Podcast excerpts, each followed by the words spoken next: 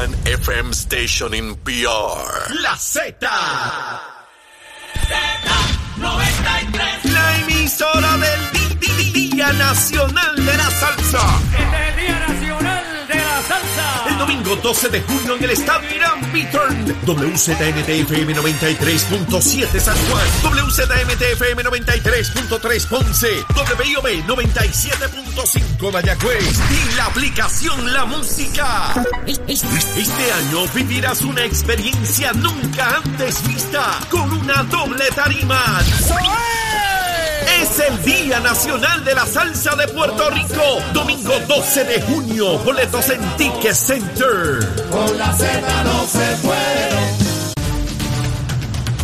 Buenos días Puerto Rico, buenos días América. Comienza Nación Z Nacional Soleo Díaz. Y hoy es miércoles, mitad de semana, primero de junio del año 2022. Contento de estar nuevamente con ustedes para quemar el cañaveral, como ustedes se disfrutan de lunes a viernes de 8 a 10 de la mañana. Y antes de comenzar con este análisis que usted desea, espera y necesita diariamente, Estás con Nación Z Nacional por el Habla Música y Z93. Dicen que soy una mujer de acero. Ahí estamos, ahí estamos comenzando Nación Z Nacional, mis amigos, a través de Mega TV, Z93, la emisora nacional de la salsa, de igual manera en la aplicación La Música y en la página, en nuestra página de Facebook de Nación Z. Contento de estar aquí con ustedes, espero que hayan desayunado y los que no, que se propongan hacerlo. A mí me encanta, mire, me tomé una taza de café a las 5 y 20, 25 ya tenía mi cafecito hecho, le dejé el de Zulmita al rescoldo para cuando ella eh, se dedique a lo propio y no eché nada más en el bolsito del estómago, pero me encantaría hasta ustedes saben qué es lo que me gusta a mí. Ese sandwichito de, de- pan sobao. Hay una panadería en Cupey que es famosísima, que hacen un pan sobao. Mire que aquello, aquello se come solito. Con jamón, queso y, y- y huevito, y huevito frito ahí dentro. Uno o dos, porque usted sabe cómo es, para el colesterol siempre hay que tenerlo alto, bien chévere, bien bueno. Para tener el corazón agitado, mire a los médicos que no se me desesperen, esto es una broma. Mire, y, y- y a mí me gusta meter el pan dentro del café, este, ahí, mojadito. A mí me gusta mojadito. ¿A usted no le gusta mojadito? A mí me gusta mojadito. Y mire, uno se come eso. Ave María. Después de ahí, a trabajar y echar para adelante la vida como corresponde. Por supuesto, en el caso mío, tengo que tener mucho cuidadito porque, mire, yo engordo con facilidad. Siempre tengo que estar chequeando mi peso. Se los he dicho, yo llegué a pesar más de 200 libras cuando era adolescente y no quiero volver para allá. Mi mamá era diabética y pues no quiero caer en esa cosa. Hay que cuidarse, hay que cuid- Siempre se hace su desarreglo, seguro. Mire, siempre hay un pecadillo que comer. A mí me enseñaron esto de los pecados veniales y capitales. Si vamos a pecar, pecamos en grande. Eso de chiquito. Y después pido perdón. ¿Qué voy a hacer? Mire, eso es bromeando. No se enfogone conmigo, que hay gente que me escribe y se enfogonan. No se enfogonen, no coja lucha conmigo. Yo le he dicho que yo soy bien chulito y bien cariñoso. No se moleste conmigo. Son cositas que yo digo aquí. Pero mire, vamos de inmediato con el COVID. Vamos a ver cuánta gente está hospitalizada hoy. Eh, eh, estamos hablando de 300 y pico de personas. Vamos a ver, vamos a ver cuánto, cuánto es el dato eh, en, en especie. 389. 300, debo corregir aquí que, lo puse mal. 389. Acercándonos a los 400. Llevamos ya semana en esta cosa, entre 350 y cerca de los 400. Y subimos y bajamos, y un chililín para arriba y un chililín para abajo, pero seguimos ahí. Parece que nos vamos a sostener en esa posición por un rato más. De ordinario, pues los cuidados que corresponden. Yo no los voy a volver a repetir, ya ustedes lo saben.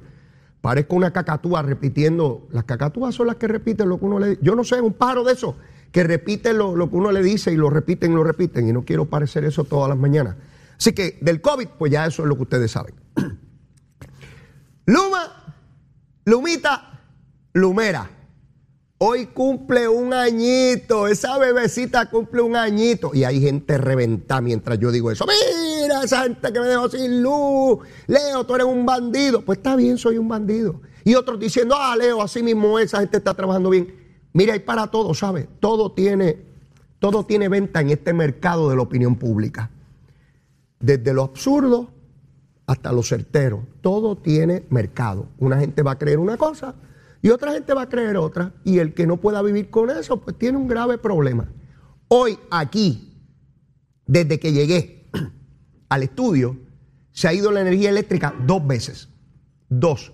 Y prende el- pues la planta esa, el generador que tiene aquí eh, Mega TV. Eh, ¿Verdad? Para prender toda esta instalación que es gigantesca. Hoy también Luma no tiene al día la información sobre cuántos abonados no tienen energía eléctrica. Es increíble. Yo no entiendo.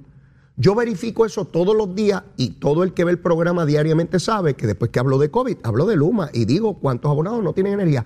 Pues hoy no pude hacerlo. Verifiqué a las 5, a las 5 y cuarto, a las 6 de la mañana, a las 6 y media, a las 7 y 15, a las 8 menos 5.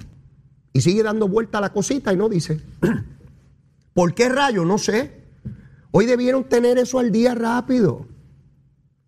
Se ha ido la energía en otros lugares. Hoy, particularmente hoy, ¿será casualidad? No estoy haciendo ninguna imputación, estoy preguntando si será casualidad. Sí, porque ya yo estoy medio viejo. Y cuando uno es medio viejo, el mal tiempo se ve venir temprano y uno chequea. Esto no estaba pasando y ahora pasa. ¿Por qué pasa, verdad? Uno no sabe por qué se apagan las cositas. Están algunos muchachos de la UTIER por ahí protestando, bendito. Miren, ese contrato se va a quedar. ¿Cómo se lo decimos? Se va a quedar. La UTIER, que fue la gran unión, unión ideológica de lucha siempre ganó y socialismo y toda la cosa, pero mira, buscando los chavitos de los obreros, no, era de gratis, no era de gratis, cobraban y bueno, de y querían muchos empleados. pues, mire, mientras más empleados, más cuotas. Mire, por dinero, aunque se lo nieguen, aunque se revienten diciéndole lo contrario, son igual que los políticos, igual que todo el mundo, buscan chavos para permanecer en el poder. No se den coger de tonteo.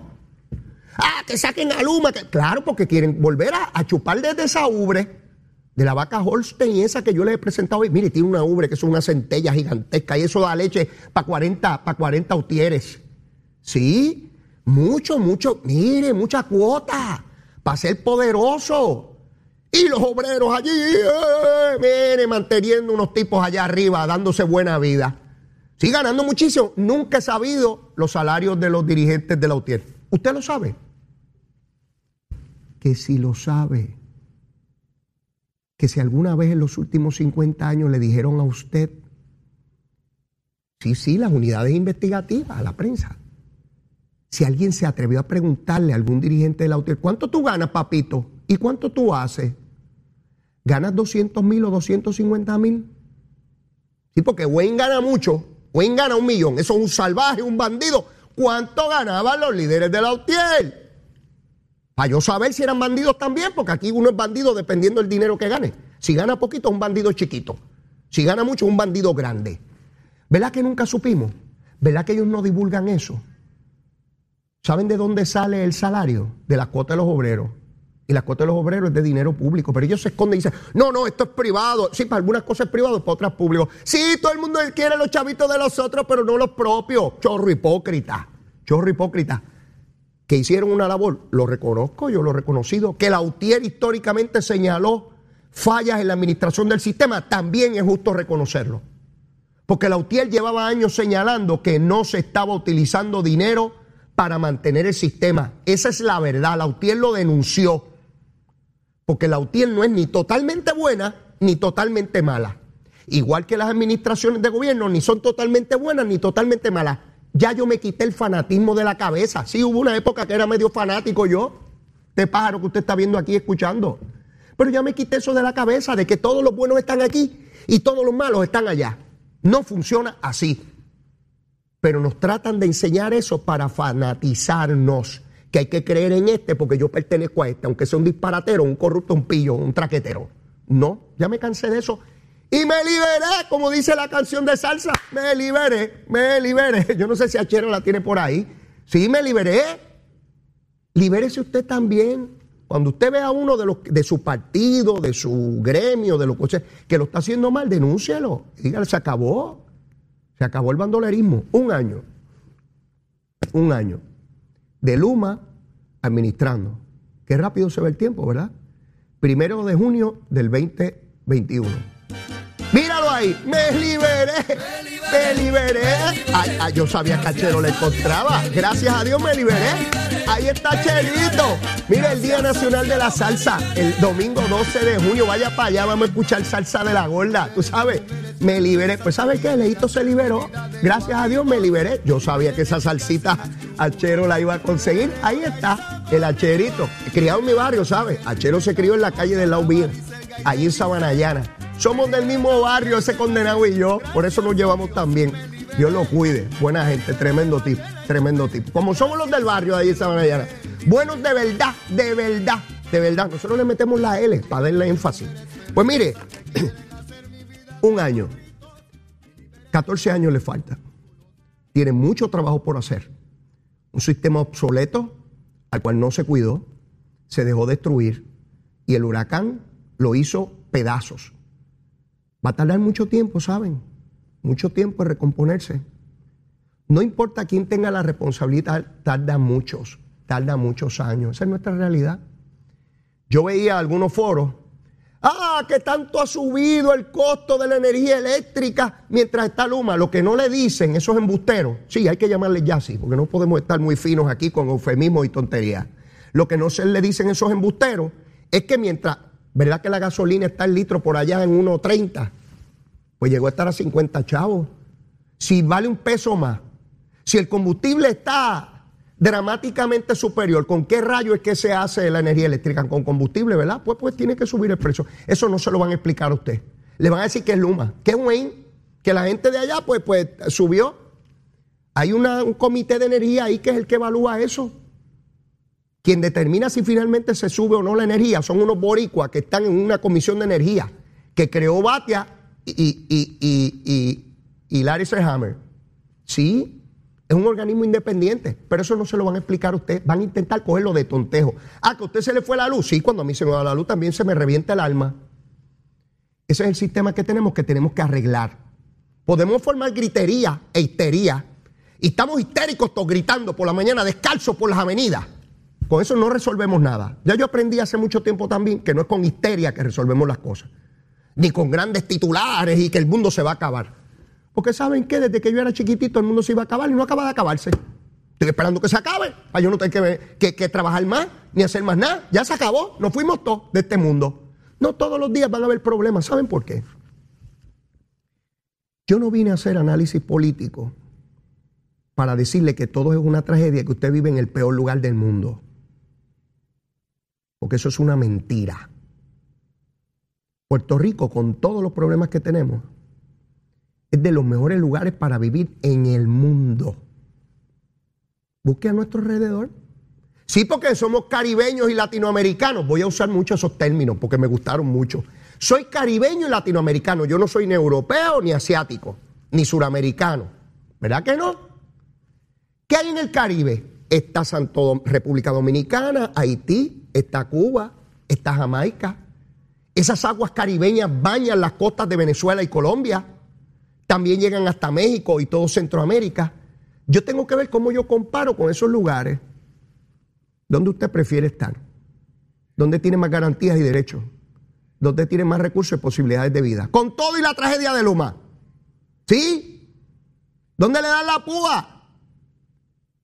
Donde nos dan grandes recursos económicos para poder salir de tragedia y cataclismo. ¿A qué no le dicen eso? No, le dicen todos los días estos analistas que el mundo se va a acabar y le plantean un... Pro yo no, yo creo en la felicidad y creo en ser optimista. Y en los años 50 Puerto Rico tenía unos problemas que parecían que no iban a terminar y los terminaron. Y surgieron otros nuevos y nuestra generación producirá otros problemas nuevos que las generaciones futuras tendrán que resolver y a su vez crearán otros nuevos. Así ha sido la historia de la humanidad y no va a cambiar. No importa cuántos programas de histeria usted vea y escuche.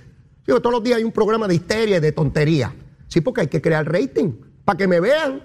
Yo puedo aquí crear rating hablando tontería y gritando. O hablando malo. Puedo hablar malo para que me vean. Puedo inventarme 10 embustes. Puedo insultar a la gente. Pues, todas esas cosas traen rating. Y la gente dice, vamos a ver qué, a quién insulta hoy. Vamos a verlo. ¿Sí? O vamos a ver qué tragedia nos trae con la unidad averiguativa de Leo Díaz. Ahí está Luma, un añito. Hay que fiscalizarla, Todos los días, yo lo hago todos los días con las pocas herramientas que tengo. ¿Cuánta gente tiene energía eléctrica? Para mí eso es fundamental. Podemos hablar toda la gusanga que querramos. Si la gente no tiene luz, no tiene luz. Podemos hablar toda la gusanga que querramos. Si la gente tiene luz, tiene luz. Luz, luz, como le decimos ya en el barrio. Tiene luz. ¿Tú tienes luz o no tienes luz? Sí. ¿Tienes energía eléctrica? Nadie tiene energía eléctrica. La gente tiene luz o no tiene luz. Pues yo pregunto si tiene luz. Tú no tienes luz, papito. ¿Ves? De eso se trata. Mucho que hacer. Y estoy esperando porque el gobierno anunció que en Navidad pasada iba a anunciar quién iba a administrar las plantas, las cafeteras esas antiguas que tenemos ahí. Se fue medio año adicional y no han anunciado eso. Voy, voy, voy a activar la unidad averiguativa. A ver qué ha pasado con eso. ¿Cuántas compañías quedan compitiendo? Si eso se adjudicó. ¿En qué etapa está? Yo quiero saber. Yo quiero saber. Porque es importante. ¿Qué vamos a hacer con esas plantas anticuadas, obsoletas, que se revienta una caldera de esa o lo que sea y nos queda todo Puerto Rico sin energía eléctrica? Superado por hoy el tema de Luma y póngale un bizcochito si quiere o tírenle una plasta, lo que usted quiera. Cada ciudadano es libre de hacer eso. Vamos al asunto de la corrupción. Aquí no se quiere eliminar ninguna corrupción. Se los digo. Se los digo. El alcalde de Trujillo Alto, José Luis, sigue de alcalde cobrando. Se sabe que se va a declarar culpable y el presidente del Senado dice que él no tiene nada que hacer con eso. No le pide la renuncia a la alcaldía, porque él es respetuoso de la ley. Dalmau, si fuera PNP, le estuvieras pidiendo la renuncia. Miren bien quién atiende el asunto de corrupción. Miren lo que ha ocurrido. El alcalde de Guaynabo, ¿verdad que lo acusaron? Y Pierluisi le pidió la renuncia. El alcalde de Aguabuena y de Humacao, acusados, no convictos. Y Pierluisi le pidió la renuncia. Los tres renunciaron. Al de Cataño ya se había declarado culpable. Ese no, no cuenta para efecto de lo que estoy planteando. ¿Verdad que así ha sido? ¿Verdad que un funcionario que fue alcalde de, de, de Sidra, que trabajaba con Pierluisi, el FEI lo comenzó a investigar y renunció? Sin cargos todavía, comenzando la investigación. Miren el tracto, la trayectoria. Dalmau dice que no tiene nada que hacer con Maritere González en Arecibo. Mire, anoche, para los que no lo sepan, búsquenlo en las redes. El alcalde de Arecibo tenía un mensaje. Entró un individuo allí, yo no sé quién es, con un letrero reclamando que destituyan a Maritere González. Esta era senadora del Partido Popular convicta por corrupción. El alcalde dijo allí que Maritere era inocente. El alcalde de Arecibo, que encubre la corrupción y la promueve, sí, estoy diciéndolo yo, Leo Díaz. El alcalde de Arecibo promueve, encubre, protege, estimula la corrupción. Sustituyó la declaración de culpable de la propia ex senadora por el criterio de él. Él dice que, que ella es inocente. Punto. Él decidió eso. Este es, el, este es el nuevo alcalde de Arecibo. Ahí está la gente de Arecibo que votaron por él. Sepan que la nómina municipal se va a utilizar para estimular la corrupción y para encubrir corruptos del Partido Popular. Ahí está Maritere. ¿Cuántas primeras planas ustedes han visto de esto? De una sociedad que supuestamente quiere erradicar la corrupción. Esto es para que estuvieran allí centenares, miles de arecibeños haciéndole protestas todos los días hasta que tuviera que renunciar esta señora. Convicta por corrupción. ¿Y qué dice Dalmao, el presidente del Partido Popular? Nada, como las tortuguitas de Sobando, pero dijo más. Dijo que si hoy se le encuentra causa a Guillito, el alcalde de Mayagüez, que, usted, que está suspendido, que ustedes saben que hoy el FEI le presenta acusaciones, ya veremos cuáles son eh, durante la mañana.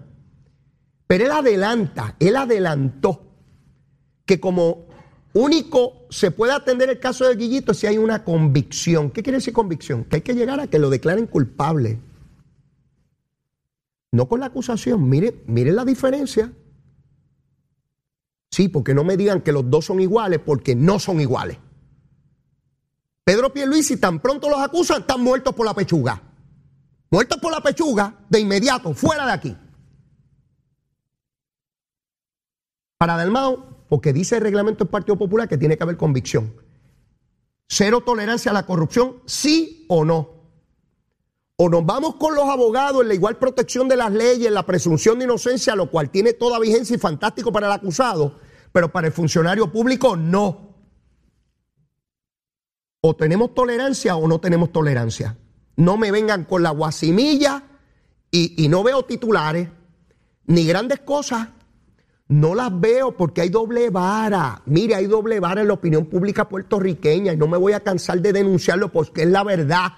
Se sientan allá en las mesas de redacción y si es del PNP, la vara cortita. Dile que es del PNP, ponlo bien duro en el artículo, que es un corrupto y un pillo, que lo encubren en la institución, que debe renunciar, la vara cortita. Pero si es del Partido Popular, hay que esperar la, la, inocencia. Mira la vara larga, la genuina, la buena. Hay que darle oportunidad, tienen que esperar la convicción. Eso es un hombre bueno, tiene que haber sido un error. Le han fabricado un caso, toda la gusanga que usted se puede imaginar. Es insostenible. Es una falta de respeto después de lo que hemos visto en Puerto Rico, de funcionarios de los principales partidos políticos que Dalmao, como presidente de ese partido, se niegue actuar sobre el caso de Maritere. El de Villalba, el alcaldecito de Villalba que quiere ser gobernador, que el de Juanadía le dice que no es refrescante, bendito, el muchacho ni viviendo en las montañas es refrescante. ¿Qué ha dicho sobre su alcalde de Arecibo, que tiene una corrupta reclutada allí? Y no le dé pena porque es mujer. O debemos tratar a las mujeres corruptas distintos que a los machos corruptos. Si no me vengan con la pena, Sí, sí, con el ay bendito.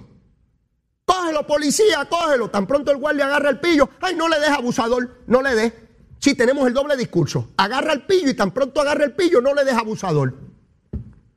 Si es corrupto, sea hombre o mujer, me importa un pepino y me importa un pepino de qué partido sea. No puede vivir de fondos públicos. O ahora los pillos públicos también los vamos a tener con fondos públicos. Y si usted es popular, dígame si tengo la razón o no. O le vamos a pedir ahora a los alcaldes PNP que recluten a cuanto pillo ha habido en el PNP que los recluten y que le mantengan buenos contratos. Sí, porque si Maritene tiene derecho, los pillos del PNP también. La igual protección de las leyes, los pillos tienen que estar todos bien protegidos. Sí, dale contrato a todos esos pillos. Donde le toca, usted es popular, le toca el municipio popular. Usted es PNP, le toca el PNP. Y si usted es de Victoria Ciudadana, va al lado de Nogales ahí escondiendo las propiedades. Seguro todo el mundo tiene donde guardar su, su, su, lagartijo. Mire, sí, estoy envenenado. Ya me pasé de la hora de la pausa, pero apenas comienzo a quemar en la cañaveral. Llévatela, chero. Estás con Nación Z Nacional por el Habla Música y Z93.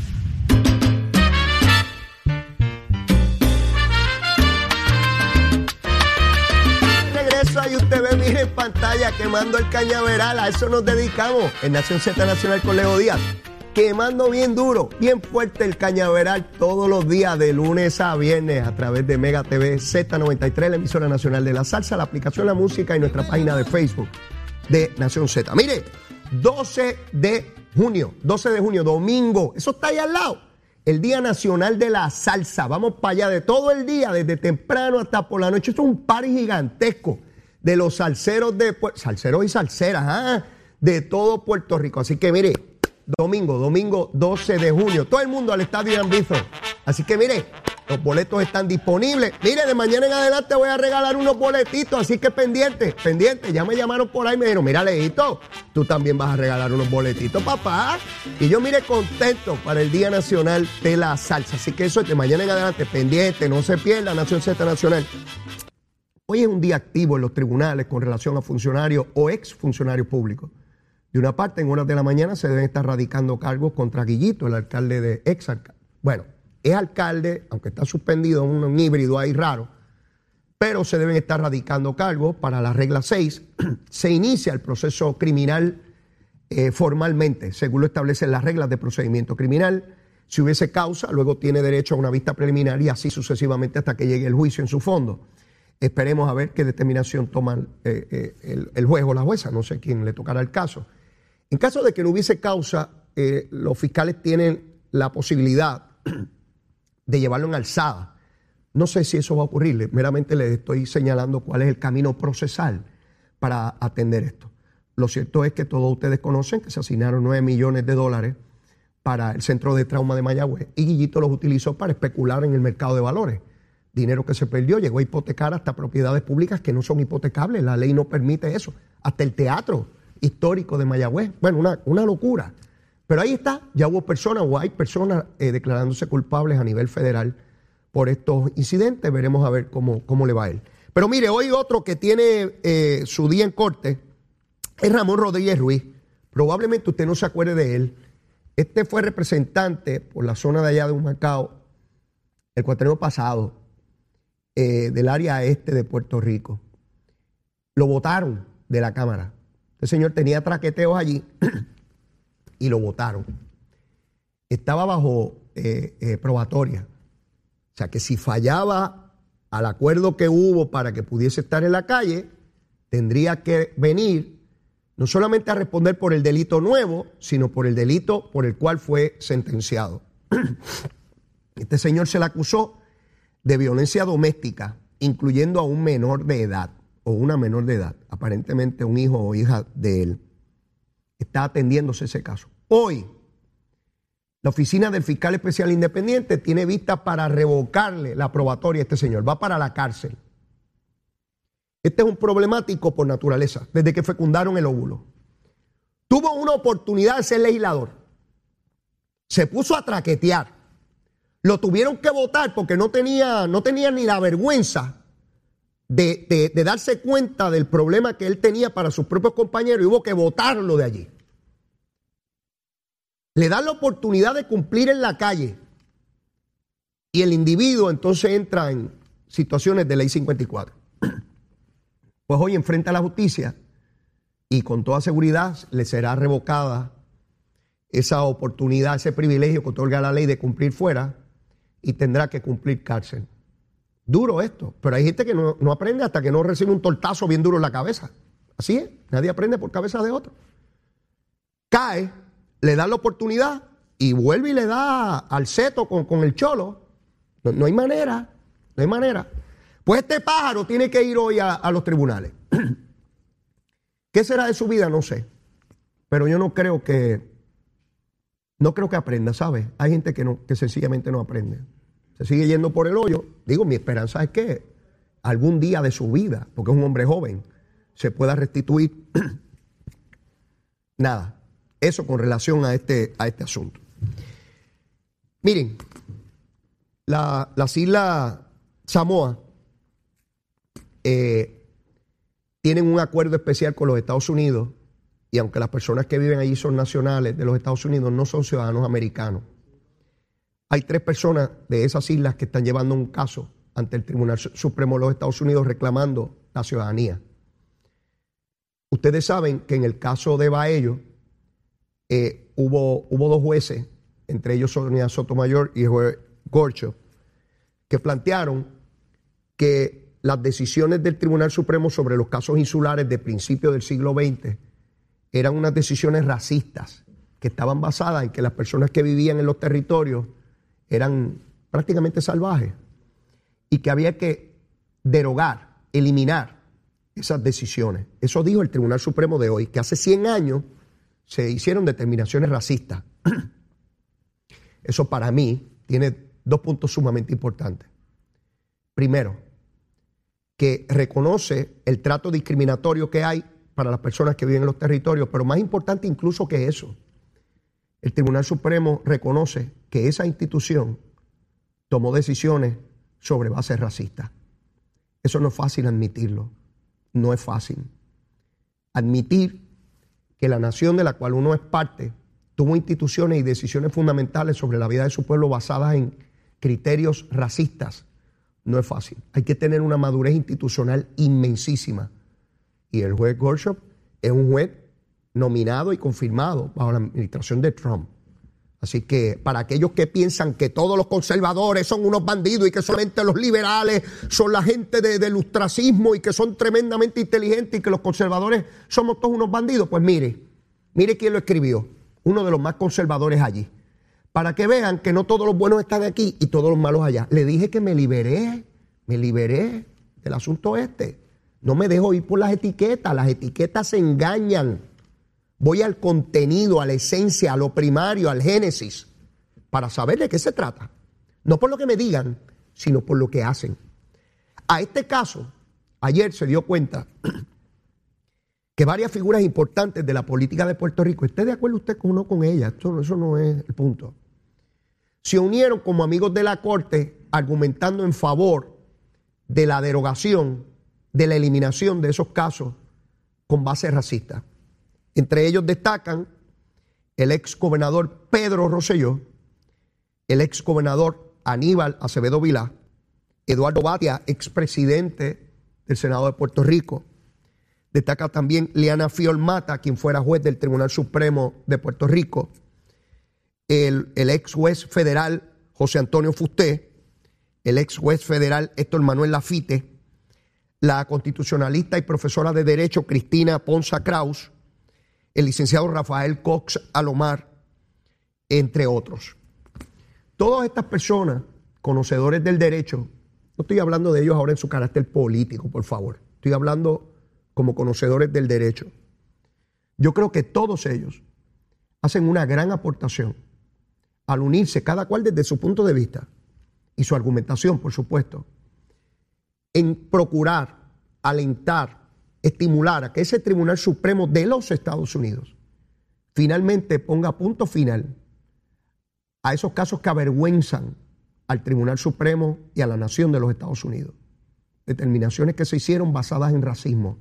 No lo estoy diciendo yo y para los estadistas que rápido empiezan a brincar, ¡ay, los Estados Unidos no es racista! Sí, hay elementos de racismo. Sí, reconozcamos lo que es la verdad. No podemos llegar a este punto donde todo lo que yo apruebo o, espero es perfecto. No, no, lo que esté mal hay que corregirlo. Y esos jueces, demócratas y republicanos, reconocen que fue un grave error y que ha pasado tiempo sobremanera donde se debió haber corregido y no se hizo por orgullo. Sí, porque oportunidades ha tenido el Tribunal Supremo. No me vengan con que es que no llegó el caso perfecto. No me vengan con eso. Hace rato se debió haber tirado por la borda esos casos. Pero no ha ocurrido. Debe ocurrir. Y ya empiezan a alinearse los planetas en esa dirección cuán persuasivo, cuánta posibilidad de convencer al tribunal, de mover al tribunal, a la mayoría de ese tribunal, a que sea en este caso de estos ciudadanos en Samoa, que tengan la posibilidad de adelantar los derechos de los ciudadanos en los territorios, pues yo espero que sea el caso, por supuesto. Lo espero. Creo que las condiciones están básicamente ahí. Dependerá de que una mayoría de ese tribunal eh, se mueva en esa, en esa dirección. Es importante porque esto no se ha discutido con intensidad en Puerto Rico. Se dio noticia de ello ayer, pero estuve pendiente hoy a la radio, a la televisión, y están discutiendo el año de Luma y, ¿verdad? Están, ahí, en la cosa diaria. Nos envolvemos en la cosa diaria y no, se nos va lo grande por el lado. Sí, sí, sí, sí, sí. Si se están pagando los peajes o no. Sí, yo sé que eso es importante, porque si uno pasa por allí tiene que saber si se están pagando o no, si me van. Sí, yo sé que eso es importante. Pero ¿qué es lo más importante? ¿Qué nos determina como pueblo? Si van a haber peaje o no. Si va a haber una luma o una lumeta. Sí, nuestra vida de pueblo, lo, lo importante, lo, que da base a lo que ocurre después. ¿Qué va primero y qué va después? ¿Qué es lo principal y qué es lo accesorio? Difícil, ¿no? porque nos envolvemos en la cosa diaria de Mariter en, en Arecibo, de si Tatito quiere bregar ahora con, la deuda de energía eléctrica, ahorita hablamos de eso. Si nos envolvemos en la cosa diaria, de quién le dijo qué a quién, y nos olvidamos que no nos mandamos y que otros, mientras estamos en esa discusión esotérica, transitoria, inocua, nos están decidiendo el futuro nuestro todos los días en un lugar donde no tenemos derecho, donde no participamos. Esa es nuestra verdad. No de hoy, de décadas. Pero a veces nos negamos a ver eso, porque es más fácil entretenernos con lo inmediato, ¿no? Con lo que crea, lo que crea la inmediatez, ¿verdad? Chocaron dos carros en tal y hay un revolú allí. O el debate si se deben estar los maestros armados o no. Yo veo ese debate y yo difícilmente uno ve cosas tan, tan superficiales. Sí, ¿cuál es el debate sobre eso? Aquí nadie está promoviendo eso. Salió alguien y dijo eso y se ha formado un revolú y están ahí y aquello. Algunos diciendo que es el gobierno que quiere armarlo. Porque hay gente que ni lee. No saben ni qué en rayo lo dijo, pero siguen diciendo disparates. Y usted lo ve en las redes. El gobierno promoviendo armas. ¿Quién rayos del gobierno está promoviendo armas? Nadie. Hubo alguien de una organización ahí que se dedica a vender armas y dijo que, los maestros pueden este, llevar armas según una, una orden ejecutiva de qué sé yo qué año. Y se ha formado la choricera aquí. Sí, ahora todo es el debate. Nadie está proponiendo armas para maestros ni nada de eso. Pero en eso nos envolvemos mientras en el Congreso deciden nuestra, nuestra vida eh, de pueblo. Tatito aparece hoy señalando que él está legislando para intervenir en la transacción de la deuda en la Autoridad de Energía Eléctrica. Todo eso es relincho de caballo capao. No le voy a explicar lo que eso significa. Si no lo sabe, búsquelo en Google. Bueno, no voy a entrar en esa, no creo que sea propio. ¿Por qué relincha un caballo capao? Averígüelo. Cuando lo averigüe se va a morir de la risa. Pues está tatito como el caballo capao. Y relinchando allá al otro lado. Pero del relincho no pasa. Porque está capao. Hay gente que a lo mejor no sabe ni lo que es capao. Mire, búsquelo, búsquelo. La juez Swain le dijo que la legislatura no puede entrar ahí. Pero él está por ahí como el, eh, como el caballo, el relincho del caballo capao. ¿Qué, ¿Qué va a hacer? No va a hacer nada si no tiene posibilidad de hacerlo. Pero entretiene, esa es de las cosas que nos entretienen como pueblo. Y empiezan los debates, si la Cámara, si Tatito tiene derecho, y estamos discutiendo una cosa que no tiene ningún sentido porque no tiene ninguna posibilidad. Pero le dedicamos horas y titulares y programas. Mire dónde voy yo, hablando del caballo y de si está capado o no con Tatito. Mire dónde voy yo, porque tengo que explicarle porque aparece en primeras planas hoy. Y entonces el que lee eso, ah, mira, le van a meter mano y qué sé yo, qué rayo. La juez Swain dijo que no puede. Le dijo, puede relinchar mi hermano, pues no puede brincar la vela y si la brinca no va a pasar nada. eso le dijo la juez. Mire, no voy a seguir por ahí porque esto se puede complicar. Y ya tengo que ir a una pausa. Y ya está aquí Gabriel Rodríguez Aguilo, que vino desde Ciales directito a quemar lo que resta del cañaveral. Llévatela, chero.